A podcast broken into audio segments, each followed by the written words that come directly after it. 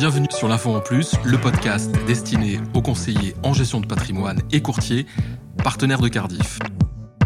Si les dirigeants de l'époque ont surnommé leur pays le royaume du milieu, que nous avons adapté dans le monde occidental par l'empire du milieu, c'est parce qu'ils pensaient être véritablement le centre de toute civilisation. Alors quelques millénaires plus tard, et après avoir connu ce qu'on a appelé le miracle chinois, en raison d'une croissance extraordinaire sur trois décennies, la Chine est-elle en train de devenir le nouveau centre mondial de l'économie? Est-ce que le modèle chinois résistera à la crise qu'il traverse actuellement? Peut-on parler d'une mutation économique durable de la Chine? C'est à toutes ces questions, et à d'autres bien sûr, que nous avons demandé à Mathieu Muchery, chef économiste chez BNP Paribas Cardiff, de répondre aujourd'hui au micro de l'Info en Plus. Alors euh, Mathieu Muchery, bonjour et merci d'avoir accepté à nouveau notre invitation. Bonjour, tout le, tout le plaisir est pour moi.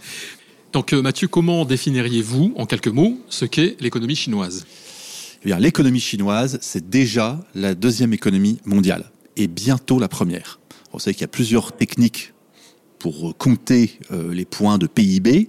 Vous pouvez être en dollars, vous pouvez être en parité de pouvoir d'achat, et il y a évidemment beaucoup de débats. Mais quelle que soit la méthode de calcul, de toute façon, l'économie chinoise, ce sera bientôt 15, peut-être 20, bientôt peut-être 25% de l'économie mondiale. Et ça, c'est un trend quasiment inéluctable. Donc l'économie chinoise, c'est une économie extrêmement importante euh, et qu'on calcule en volume, qu'on calcule en valeur ajoutée, quelle que soit la technique, de toute façon, c'est un énorme truc.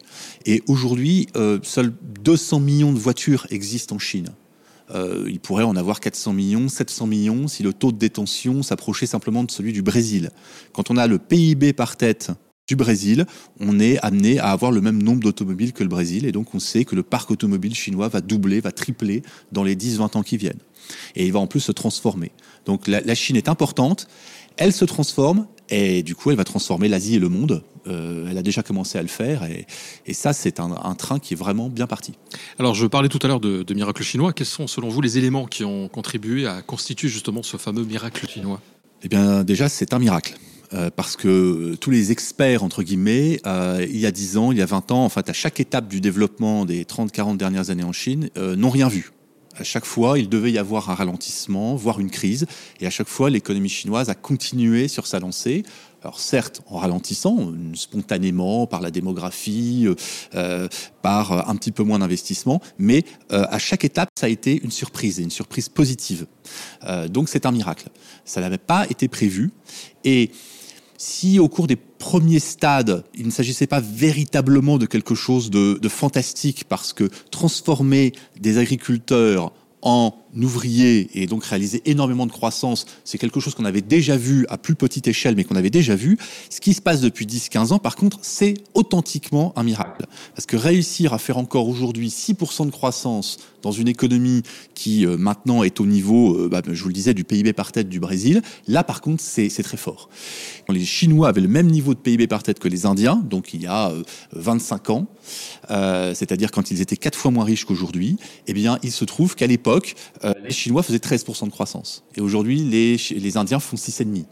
Donc euh, euh, la Chine, c'est véritablement, véritablement un miracle pour des raisons de, stratégie, me semble-t-il, de bonne stratégie. Ils ont été étape par étape, ils y ont été à leur façon, à leur manière. Ils ont fait les choses non pas à l'américaine, non pas à la française, non pas à la coréenne ou à la japonaise, ils ont fait les choses à la chinoise, et c'est peut-être ça qui fait que euh, c'est un modèle du coup assez pérenne. Ce n'est pas un modèle importé. Ils ont fait les choses à leur façon. Ils ont parfois un peu tâtonné, mais euh, ils ont réussi à, bâtir effectivement quelque chose qui ressemble à, à, quelque chose de cohérent dans le temps, euh, de cohérent intellectuellement, et ça s'appelle un modèle. Et donc c'est pour ça qu'on parle de modèle chinois.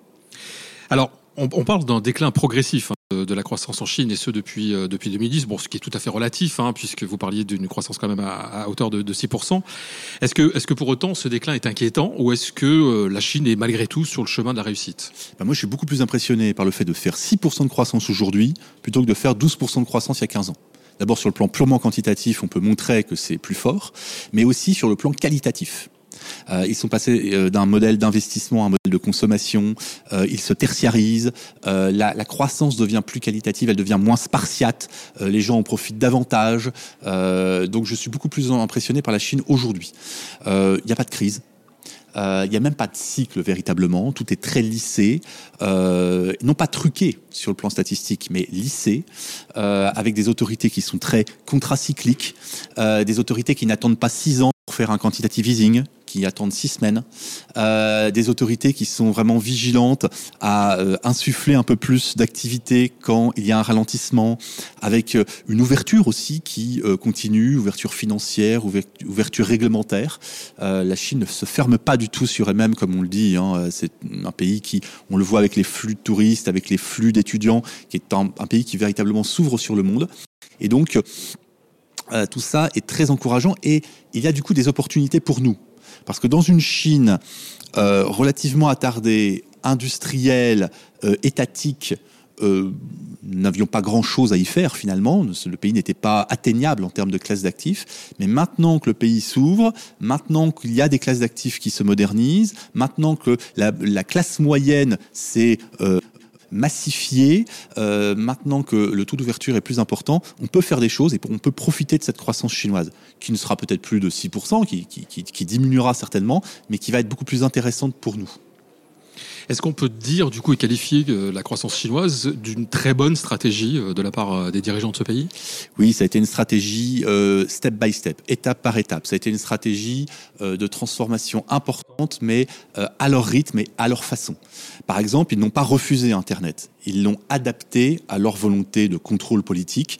Et ils ont un Internet chinois et c'est quand même plus intelligent que la méthode euh, soviétique ou euh, euh, la méthode soudanaise qui consiste à refuser le changement. Ils ont accepté le changement, mais à leur façon. Ils ont eu à chaque étape une stratégie intelligente. Par exemple, pour pousser les gens vers les villes, ils ne l'ont pas fait par la force, par la contrainte. Au contraire, ils ont plutôt essayé de ralentir le rythme. Mais ce qu'ils ont fait, c'est qu'ils ont distribué des droits de propriété dans les campagnes puisqu'autrefois les, les fermes étaient collectives. Et ils ont progressivement introduit des mécanismes de marché, des prix, des incitations, étape par étape. Et euh, les choses se sont faites finalement assez, euh, assez bien, assez vite. Et euh, aujourd'hui, il y a une sorte d'économie privée chinoise avec avec des incitations, avec euh, un régime euh, de propriété. Euh, on va même maintenant dans les provinces, on voit des gens qui attaquent le parti, par exemple, devant des tribunaux, et qui obtiennent parfois gain de cause en cas d'expropriation. Cette chose-là était encore inimaginable il y a 15 ans. Il y a 15 ans, si vous portiez plainte contre les autorités locales, vous étiez certain d'être débouté. Aujourd'hui, la profession qui se développe le plus en Chine, c'est avocat. C'est euh, assez symptomatique. Ça veut dire qu'il y a une sorte de, euh, de plus grande attention portée aux gens. Et ça, ça s'est fait étape par étape. Une croissance de moins en moins spartiate, une stratégie finalement de, euh, de modernisation qui porte ses fruits. Mathieu Michery, lorsque vous parlez de la croissance chinoise et lorsque vous la présentez, vous la présentez essentiellement comme vertueusement déflationniste. Et vous poursuivez souvent en disant qu'il n'y a pas de bulle immobilière en Chine. Alors ça, ça mérite quelques explications, je crois. Oui, alors la déflation, elle peut être très mauvaise euh, quand elle est chez nous, au Japon ou en zone euro, le fruit d'une politique monétaire faussement accommodante et en réalité extrêmement restrictive. On met les taux à zéro alors que peut-être il aurait fallu les mettre en territoire négatif. On dit qu'on a été accommodant et on ne l'a pas été. C'est l'histoire de la japonisation depuis 30 ans et c'est un petit peu l'histoire de l'Europe depuis 10 ans. En Chine, c'est différent. Il y a une déflation aussi, mais elle est portée par les gains de productivité, un peu comme aux États-Unis à la fin du 19e siècle. Ils réalisent d'énormes gains de productivité, les prix baissent, mais il s'agit d'une saine déflation qui donne du pouvoir d'achat en réalité. Pas comme chez nous. Chez nous, quand les prix baissent, c'est parce qu'il y a plus de chômeurs, c'est pas parce qu'il y a plus de pouvoir d'achat. Donc c'est une déflation qui est saine. Et dans ce contexte-là, quand on peut s'endetter à des taux relativement bas, euh, quand il y a des perspectives d'activité, vous avez des gains de productivité, quand vous pouvez légitimement escompter que l'économie sera 8%, euh, 9% nominalement plus forte l'année prochaine, vous pouvez vous endetter. Si vous vous endettez à 4% dans une économie qui fait une activité nominale de 8% par an, c'est euh, free lunch. Autant s'endetter encore plus. C'est pour ça que je ne suis pas du tout inquiet pour les dettes chinoise. Mais alors vraiment pas inquiet. Quand on s'endette à 4% pour un actif qui monte de 8% par an, il faut vraiment être très très idiot pour ne pas euh, être capable de rembourser. Et donc il y, aura assez peu de, faillites. Il y aura des faillites, mais il y aura assez peu. Le, problème de la dette en Chine, c'est un problème chinois. Une dette de Chinois vis-à-vis d'autres Chinois, contrôlés par des banques chinoises, elles-mêmes contrôlées par des autorités qui ont la main sur la monnaie, le tout libellé en monnaie chinoise. Donc c'est un problème essentiellement de redistribution interne et je ne suis pas du tout inquiet par les dettes, les, dettes chinoises. Surtout qu'elles sont baquées sur de très bons actifs, des actifs de qualité, des infrastructures qui délivrent. Euh, ils sont passés de 100 km à 20 000 km de, de réseau TGV en l'espace de 10 ans. C'est vraiment très impressionnant. Et sur l'immobilier, c'est un peu la même chose. On nous parle de l'augmentation des prix de l'immobilier, mais en réalité, euh, il s'agit simplement du fait que l'économie a beaucoup progressé, que, les, que les, prix sont plus élevés aussi parce que la qualité des logements est plus importante. Aujourd'hui, on ne peut pas comparer un logement chinois avec un, logement chinois d'il y a 10 ou 20 ans. Euh, vous ne pouvez pas comparer un logement qui est climatisé, qui est moderne, etc., avec un, un, un logement chinois à l'ancienne. Si vous prenez en compte les effets qualité, il n'y a pas eu tant d'augmentation des prix de l'immobilier que ça en Chine et rapporté à l'activité, aux perspectives d'activité, en fait, on pourrait montrer que ceux qui perdent sur le plan immobilier, ce sont les Français, qui achètent du haussmanien d'il y a un siècle, quelque part, qui ne s'est pas tant amélioré que cela par rapport à il y a 30 ans, il y a 50 ans, et qui le paye trois fois, cinq fois, dix fois plus cher, alors que les revenus, eux, n'ont pas fait fois 10 sur la période considérée en France. Les Chinois leurs revenus se sont beaucoup améliorés, vont continuer à s'améliorer, la qualité des logements a considérablement progressé, alors c'est normal qu'ils achètent leur immobilier trois fois, cinq fois, dix fois plus cher. C'est nous qui nous faisons gruger sur le plan immobilier euh, et qui sommes en risque de bulle, pas les Chinois. Parce que peut-être il y a plus de restrictions foncières à Paris que dans les agglomérations chinoises. Je mets ça comme hypothèse Mathieu Muchery, nous sommes arrivés au terme de cet entretien et c'est donc euh, sur cette analyse du marché immobilier en Chine que nous allons nous quitter pour aujourd'hui. Mais il est évident que nous n'avons pas abordé tous les aspects ni toutes les spécificités de l'économie chinoise. Alors je vous propose de nous retrouver lors d'un prochain entretien où nous aborderons entre autres l'immense projet euh, de l'exécutif chinois dont on parle beaucoup depuis quelques mois. Ce sont les nouvelles routes de la soie. Mais finalement, qu'y a-t-il derrière cette appellation presque romanesque? Alors découvrez l'analyse et le décryptage de Mathieu Bûchery dans un tout prochain numéro de l'Info en Plus. Merci beaucoup. Merci d'avoir écouté l'info en plus. Si vous avez aimé l'émission, n'hésitez pas à la partager avec votre réseau, à donner des étoiles. N'hésitez pas non plus à nous faire part de vos remarques, de vos questions, mais aussi des sujets que vous aimeriez aborder sur l'info en plus.